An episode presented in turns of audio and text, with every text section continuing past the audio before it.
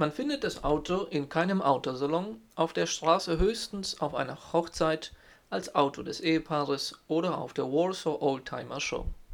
Warschau ist nun wirklich keine Stadt, die man mit einer eigenen Automarke in Verbindung setzen würde, und doch wurden in der lokalen Pkw-Fabrik FSO Fabryka Samochodów Osobowych in Warschau von 1953 bis 1973 etwas über 250.000 Fahrzeuge hergestellt das letzte Modell ging am 30. März 1973 vom Band. Auf alten Schwarz-Weiß-Fotos aus der Nachkriegszeit sieht man zwischen den Häuserruinen zumeist dieses Transportmittel herumfahren.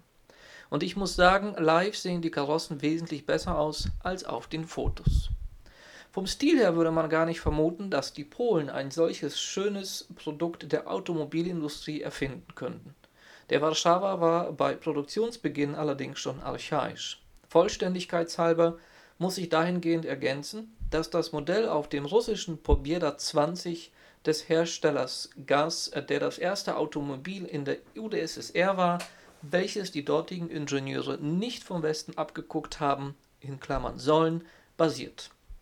Wühlt man jedoch etwas in den Archiven, so findet man eine Verbindung zum Opel Kapitän die Russen stellten die Produktion 1958, fünf Jahre nach Produktionsbeginn in Warschau, ein. Unter der Haube hatte der Warschauer einen 2-Liter-Motor mit 70 Pferdestärken.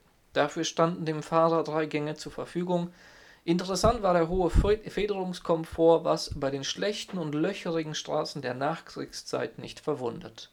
Die Höchstgeschwindigkeit betrug 105 Kilometer die Stunde, der Durchschnittsspritverbrauch lag bei 12 Litern auf 100 Kilometer. Irgendwo in Deutschland könnte noch so etwas rumfahren. Es wurden nämlich genau 316 Stück in die DDR exportiert. Das Nachfolgemodell der Warschauer war der Fiat 125P.